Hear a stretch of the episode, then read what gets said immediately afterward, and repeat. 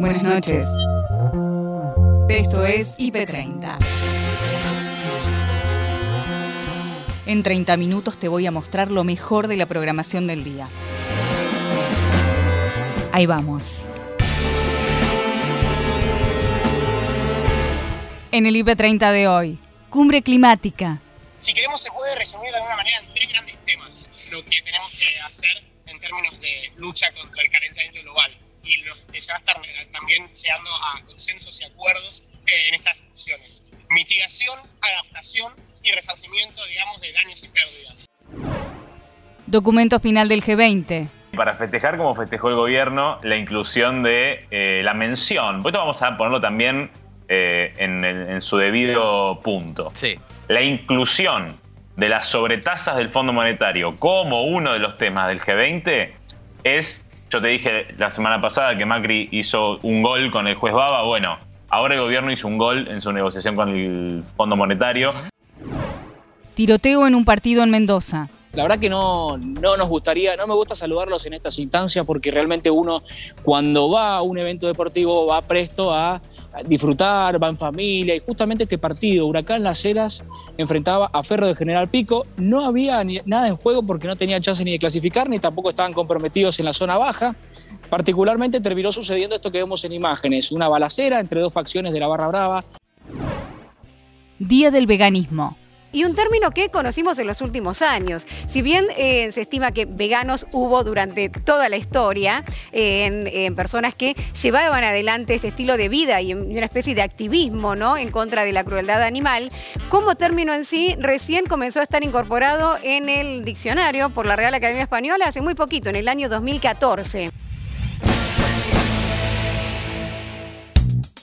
Arranca la semana y el mes. Los temas que son noticia este lunes están en IP Central con Noelia Barral Grijera y Gabriel Sued.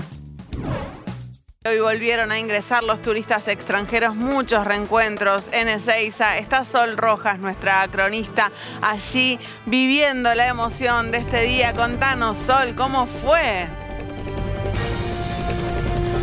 Noelia, Noelia Gabriel, muy muy buenas noches. Sí, la verdad que un día especial. ¿Por qué? Porque ahora pueden venir los turistas de todas partes del mundo. Sí tienen que tener el cronograma completo, la vacunación para poder ingresar. Tienen que presentar también un PCR negativo de 72 horas y además ellos pueden ingresar con menores de 18 años que si no tienen la vacunación, atento ahí porque es muy buena noticia, se pueden vacunar en el país. Ellos no tienen que tener obligatoriamente la vacunación como es Y se pueden vacunar. Aquellos que no tengan la cronograma terminada y si están vacunando al menos con una dosis, pueden acercarse directamente, viajar, pero sí se tiene que hacer el PCR y el test que dé negativo. ¿Qué pasa si da positivo? Se tienen que aislar siete días, luego también se tiene que hacer un testeo, un hisopado y el PCR tiene que estar dado negativo. Pero bueno, la novedad del día de hoy es todos aquellos que se acercaron, que viajaron, ingresaron al país, ya venían tratando de hacerlo, son turistas que tienen el cronograma completo y bueno, era un día ansiado. Hubo muchos festejos de alguna manera. ¿Por qué? Porque se extrañaban. Entonces, cada vez que venía alguien se les notaba en la cara esa felicidad de volver a reencontrarse con aquellos que estuvieron mucho tiempo alejados. Y lo vivimos. Hubo muchos festejos y le queremos mostrar porque realmente el clima se sintió acá en Ezeiza.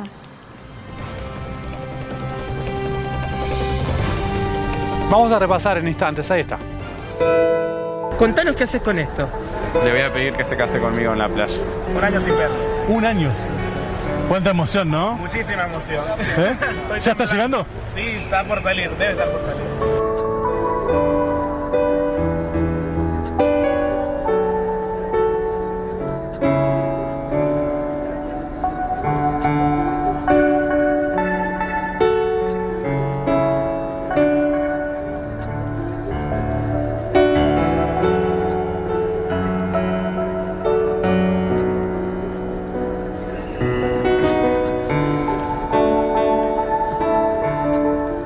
Me conseguí el pasaje hace como un año y vine para acá a visitar.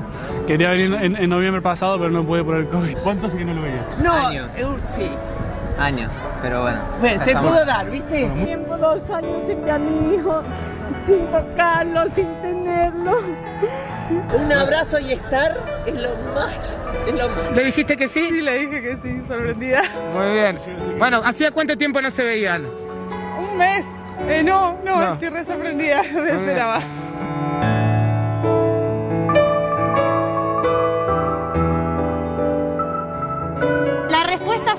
Sí, definitivamente. ¿hace cuánto que no se veían? Hace un año. Hace un año. ¿Y vos pensabas que iba a ser esto? Para nada. Pensaba hacerlo yo. Si sobrevivieron a un año, dos años de pandemia, pueden con todo.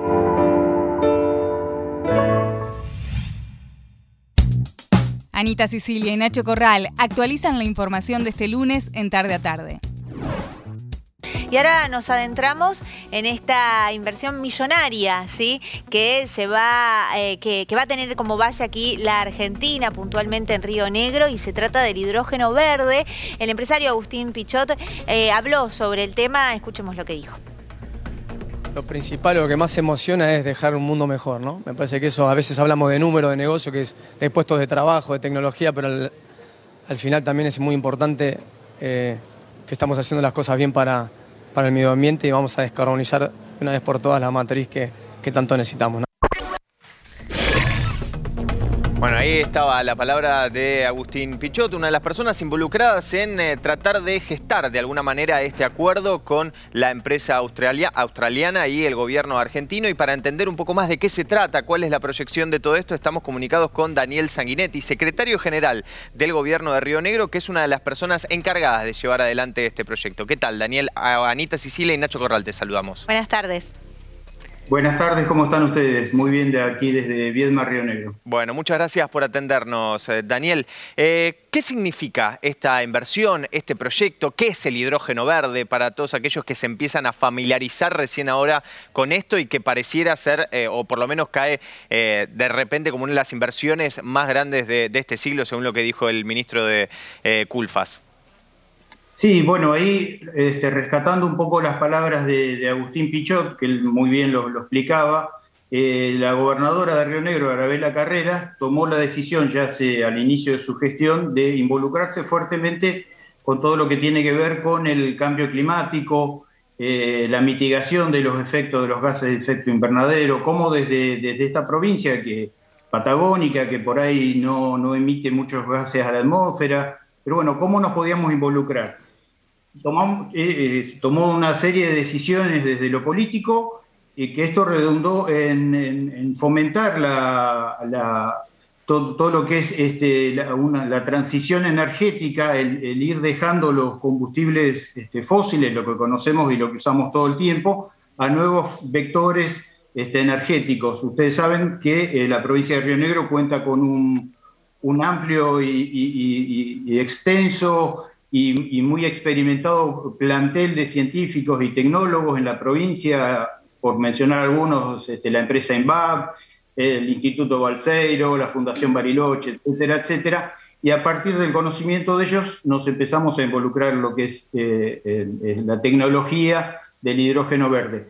Y bueno, después hubo una conjunción virtuosa, digamos, porque los líderes del mundo están hablando de este tema. De hecho, hoy en la, en la COP de, de 26 de Glasgow se habla, pero bueno, ya, ya es un tema que viene Sí. de hace un tiempo. Y en, es- y en eso confluimos con, con la empresa Fortescue, que es una empresa de origen australiano, y con, con, con Agustín, que es su presidente para Latinoamérica, y empezamos a trabajar en conjunto la provincia con la nación y con la empresa para llegar hace unos meses a un acuerdo marco donde se comenzaba la prospección y los estudios para ver la factibilidad de que en la provincia se instalara esto que se terminó anunciando hoy en Glasgow. Bien. CAP26, el mundo pendiente por el cambio climático. Desde Glasgow, el ambientalista Eya Wentrau con lo que se espera de la cumbre. Esperanza eh, por eso es que somos miles los militantes, los participantes del movimiento socioambiental, acá justamente quienes venimos a de alguna manera fiscalizar, observar y, y demandar que la misión esté a la altura de las circunstancias, de lo que demanda este momento histórico en términos de lucha contra la crisis climática y ecológica. Em, si queremos, se puede resumir de alguna manera en tres grandes temas lo que tenemos que hacer en términos de lucha contra el calentamiento global y los que se va a estar también llegando a consensos y acuerdos eh, en estas discusiones. Mitigación, adaptación y resarcimiento, digamos, de daños y pérdidas. Cuando hablamos de mitigación, nos referimos a todas las medidas que reducen las emisiones de gases de efecto invernadero que generan calentamiento global. Claro. Adaptación es la preparación de la infraestructura urbana y rural, digamos, eh, para preparar a nuestras poblaciones de todos los países, especialmente los países en desarrollo, que es donde más van a Sí. sufrir las consecuencias. Eyal, crisis te estamos escuchando muy Sí. mal. Estamos perdiendo el audio. No sé si podés moverte un poco para que o, o acercarte para que te escuchemos mejor. A ver. A ver, ahí me acerco. Ahí te escuchamos mucho mejor, sí, te agradezco muchísimo el cambio. Sí, nos estabas diciendo políticas de mitigación, políticas de reducción y faltaba la tercera.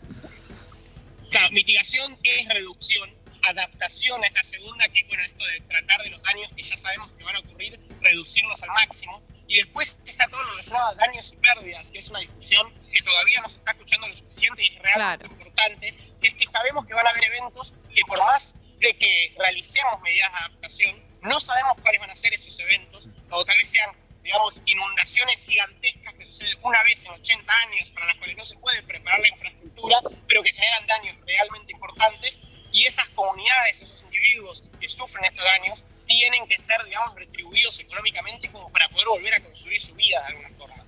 Y para justamente lograr estas tres cuestiones, las discusiones principales que se están dando en esta cumbre es, bueno, cómo se van a financiar. Se habla de 100 mil millones de dólares anuales que se prometieron en Copenhague en el 2019 para que se empiecen a cumplir en su totalidad a partir del año pasado, cosa que aún no está ocurriendo. 100 mil millones de dólares anuales, digamos, de financiamiento por parte de los países en desarrollo Sí. hacia los países en vías de desarrollo para poder implementar medidas de mitigación, adaptación. Sí. Eyal, te, te pregunto una última breve que es si querés contarnos un poco qué estás haciendo vos ahí, qué vas a hacer vos ahí en, en Glasgow. Bueno, yo acá a la COP vine principalmente para difundir un proyecto de parte de un emprendimiento social en el que estoy trabajando que se llama Talk to You. Este proyecto se llama Amazonas en Llamas y es una experiencia interactiva vía chat, una conversación con una inteligencia artificial, digamos que toma forma de tres refugiados climáticos que viven en el año 2030.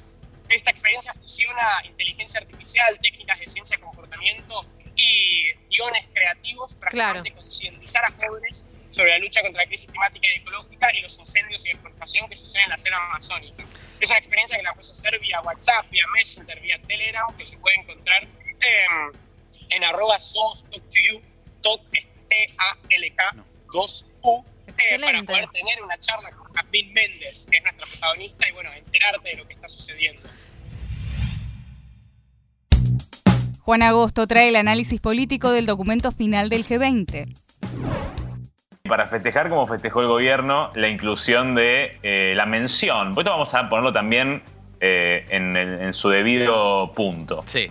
La inclusión de las sobretasas del Fondo Monetario como uno de los temas del G20 es, yo te dije la semana pasada que Macri hizo un gol con el juez Baba, bueno, ahora el gobierno hizo un gol en su negociación con el Fondo Monetario, al menos logró que se incluyera dentro del documento final del G20 esta cuestión de las sobretasas, muy light, esto hay que decirlo también, llama a eh, que se trabaje sobre ese tema, como que es un tema importante en el marco de cómo los países van a afrontar la pospandemia, sobre todo los países de bajos ingresos e ingresos medios, como es Argentina.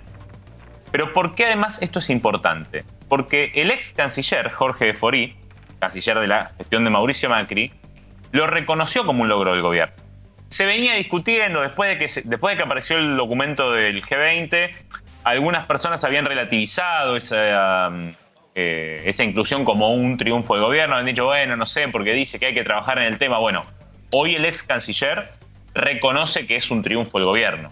Así que eh, no, no solamente el fe- claro, el festejo de Alberto Fernández, que dijo, nos vamos satisfechos, Sí, sí.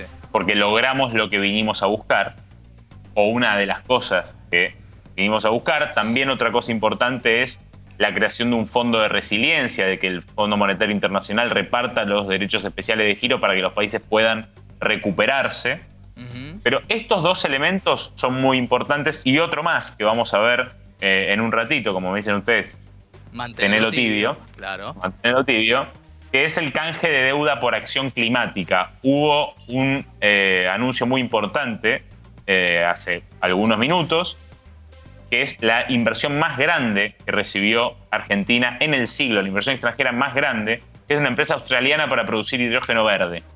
Ajá, que sería... Eh, esto esto pasó recién. Un se le llama el combustible del futuro. Ah, mira vos. Esto se enmarca dentro de la cumbre del clima que está llevándose a cabo ahora, donde está Alberto Fernández y toda la comitiva que lo acompañó al G20. Pero esto es importante no solamente por la inversión y porque Argentina va hacia una transición climática, eh, perdón, una transición eh, energética con eh, respeto o con sustentabilidad Claro. o con sostenibilidad, se le dice también, sino porque es una, se habla de una generación de casi 15.000 puestos de trabajo en total, en 4.000 en una primera instancia, 15.000 eh, en, el- en el- la planificación total. Ahora, ¿alcanza esto? No. Alberto Fernández, otra de las cosas que dijo es, no podemos pagar el vencimiento que tenemos en marzo del 2022. Esos 19 mil millones de dólares no los podemos pagar. Total. Lo resolvemos con eh, la creación de un fondo que hay que ver cuándo se crea, cuándo se empieza a implementar, cuándo empiezan a mandar los derechos de giro. Y estamos viendo la declaración del presidente. Dice, es evidente que Argentina no puede pagar 19 mil millones de dólares el año que viene. ¿Por qué? Porque es básicamente la mitad de las reservas que tiene. Claro. Que además, de paréntesis técnicos, no son de libre disponibilidad. No es que todas las reservas que tenemos las podemos sacar y pagar la deuda. Exacto. El jefe de gabinete de la Nación se reunió con intendentes. También estuvo presente el diputado Julio Pereira, quien adelantó en imagen positiva los temas de la reunión. La reunión ya transcurrió. Tuvimos una reunión con el jefe de gabinete, convocada por él.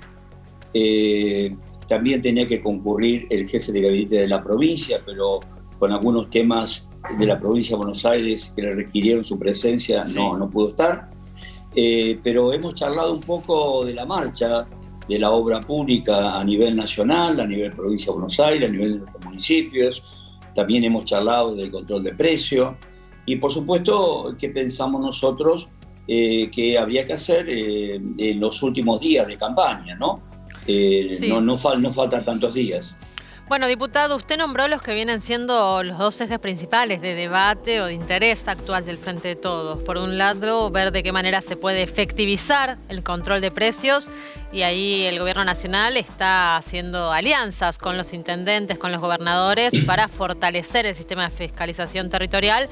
Pero por otro lado, también faltan menos de dos semanas para que vayamos nuevamente a las urnas luego de un desempeño muy pobre del Frente de Todos en la provincia de Buenos Aires. ¿Cree usted que esos votos que se perdieron del 2019 para ahora se puedan recuperar en las elecciones del 14 de noviembre? Eh, yo puedo hablarle de, de Florencio Varela, donde hubo una, una gran cantidad de vecinas y vecinos que no fueron a votar. Eh, fue muy bajo el porcentaje de votación, 65%. Generalmente vota 75 al 80% de la población. Eh, no, no, hubo, no hubo una animosidad eh, en la gente de ir a votar.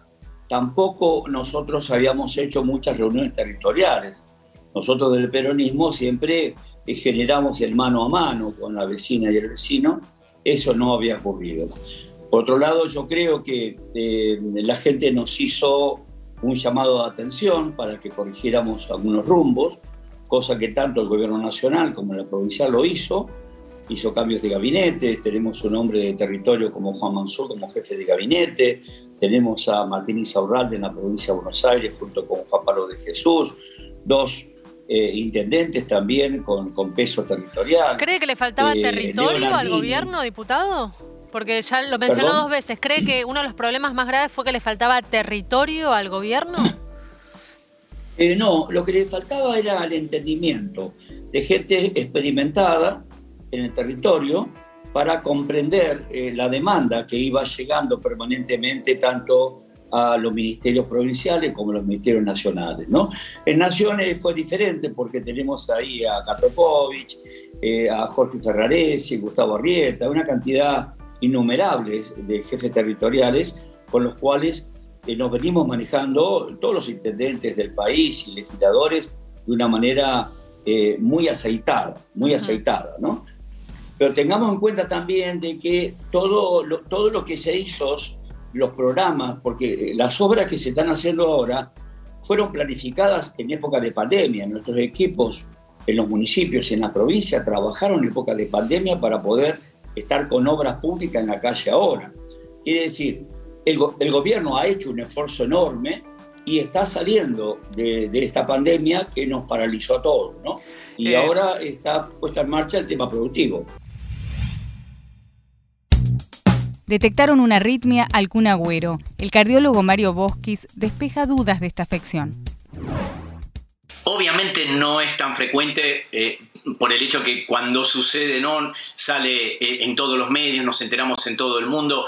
No es algo muy frecuente eh, en jugadores de elite. Sin embargo, la arritmia sí debo decir que es una consulta frecuente en la consulta médica que nosotros los cardiólogos vemos en forma habitual y se ve en gente joven. De cualquier manera, las arritmias que habitualmente consultan es lo que nosotros llamamos extrasístoles, o sea, es sentir palpitaciones, sentir un latido que nos llama la atención, porque normalmente el corazón se dice que no se siente, bueno, a veces se siente y da esas palpitaciones, pero no de las características como las que tuvo el Kun. Claro. Eh, doctor, ¿y cuáles son los síntomas, digo, de una arritmia? Bien, bueno, yo los escuchaba recién que estaban comentando eh, los síntomas eh, que Agüero tuvo, eh, que motivó a que salga ¿no? de, de la cancha y que tuvo durante el partido. Los síntomas habitualmente dependen de qué tipo de arritmias son.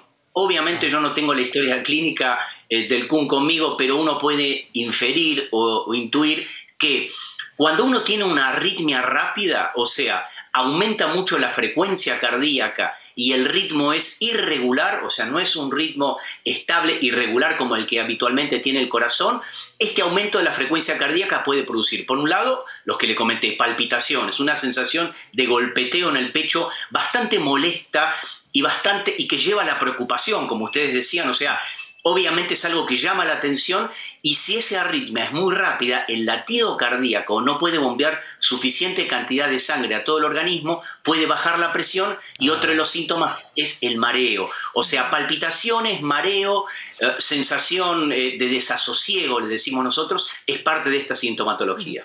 Mario, Agüero tuvo un episodio similar a los 12 años. ¿Por qué puede volver una arritmia después de 20 años? ¿Puede llegar a estar vinculado con eh, el cuadro de COVID, por ejemplo, que él tuvo este año? Mira, hay que diferenciar dos cosas. Por un lado, las arritmias, hay arritmias que pueden ser congénitas, o sea, uno puede tener una cierta predisposición genéticamente determinada y congénitamente determinada, y entonces esas arritmias muchas veces están ocultas eh, y aparecen a lo largo de la vida. Es muy raro en jugadores de elite, jugadores de las características del Kun, que son sometidos a estudios evidentemente eh, mucho más intensos que cualquier persona que no es eh, deportista de alto rendimiento, que no se haya detectado, haya tenido una arritmia a los 12 años y que, o, o- o 10 años y que luego, muchos años después, vuelva a aparecer, es raro. Pero sí hay arritmias que se llaman adquiridas, que es lo que vos estás comentando recién. A ver, uno de los problemas más eh, serios que de alguna manera podrían eh, tener como secuela el COVID es la miocarditis, o sea, una inflamación, itis es inflamación del miocardio, del músculo cardíaco. Eh, cualquier eh, infección viral la puede producir, pero hemos visto que el, el SARS-CoV-2, el virus del COVID, la produce en mayor medida y una miocarditis puede ser, eh, eh, digamos, como síntoma, puede dar, mejor dicho, una arritmia cardíaca y muchas veces con estas características, arritmias fuertes, arritmias rápidas, que en algunos casos hay que tener mucho cuidado porque hasta pueden comprometer la vida, ¿verdad?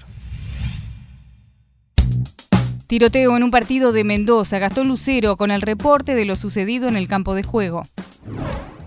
La verdad que no, no nos gustaría, no me gusta saludarlos en estas instancias porque realmente uno cuando va a un evento deportivo va presto a disfrutar, va en familia y justamente este partido, Huracán Las Heras enfrentaba a Ferro de General Pico, no había ni- nada en juego porque no tenía chance ni de clasificar ni tampoco estaban comprometidos en la zona baja.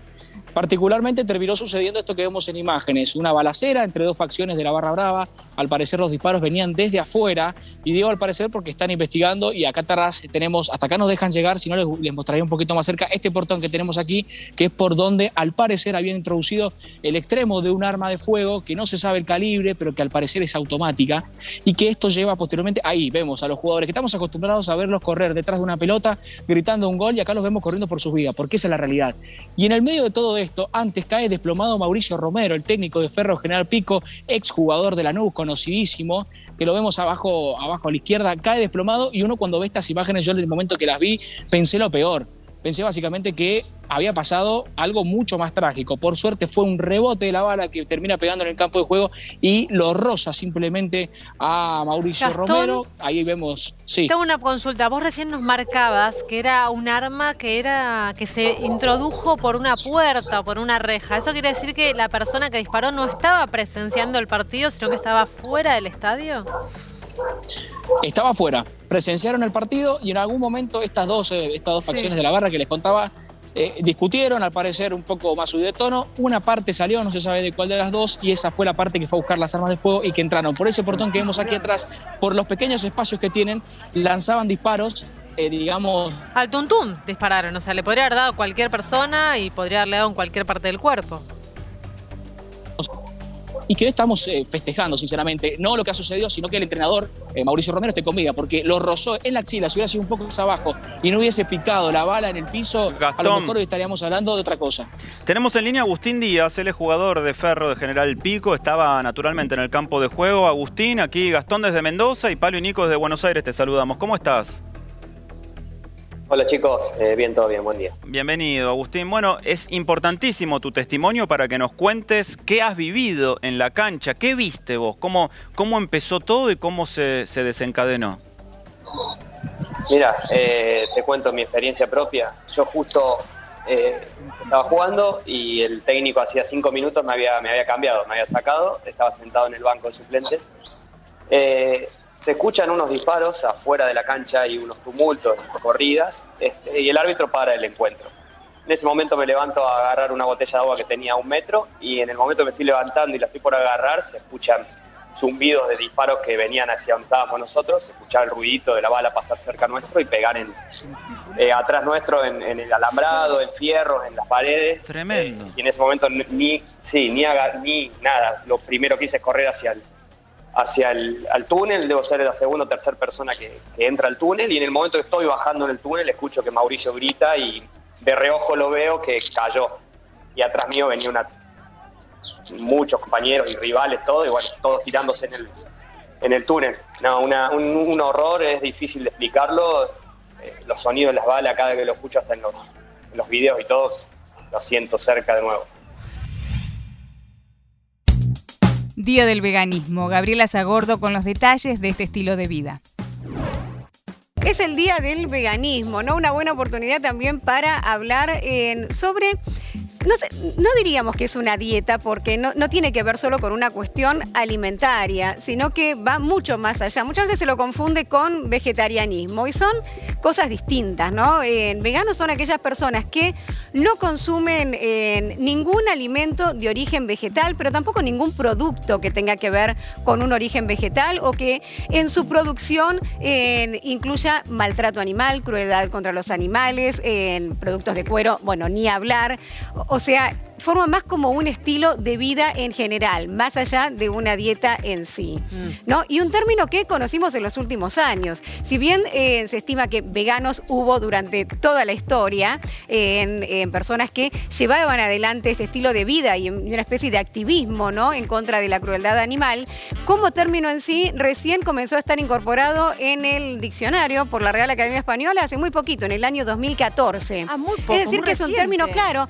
Si bien ahora estamos muy habituados a ese término, en- en- porque todos tenemos algún, alguna persona vegana cerca, acá en el equipo también, también lo tenemos, ¿no? Está, está Valentín y seguramente debe haber varios, varios más. En- es un término que tiene pocos años y que fue ganando muchos adeptos en el último tiempo, personas que eran vegetarianas y se fueron pasando hacia el veganismo. Claro, porque el veganismo lo que tiene es que eh, las personas que llevan adelante esta filosofía de vida, se puede decir, como hábito una de filosofía vida, de vida. eh, no consumen ningún tipo de producto, ni tanto alimenticio, ni, ni en su vida en general, que tenga Claro. algún derivado de animal. Sí, o que incluya crueldad animal en el proceso de producción, testeo en animales. Que hoy, Eh, hoy por hoy las marcas eh, tienen como eh, una, una actividad eh, activa Sí, exactamente. eso, Hay- muchos productos incluso los símbolos, ¿no? cosméticos, por ejemplo, que dicen no incluye en crueldad, cru- cruelty free, viste que vemos Sí. mucho, bueno, que no incluye crueldad animal en, el- en el proceso de producción o en el Porque en los proceso de testeo, exactamente. usan mucho los animales. En- también en, la ropa, en los muebles. Bueno, es, es un estilo de vida en- ya en forma global. Una filosofía de vida me gustó como, como lo definiste.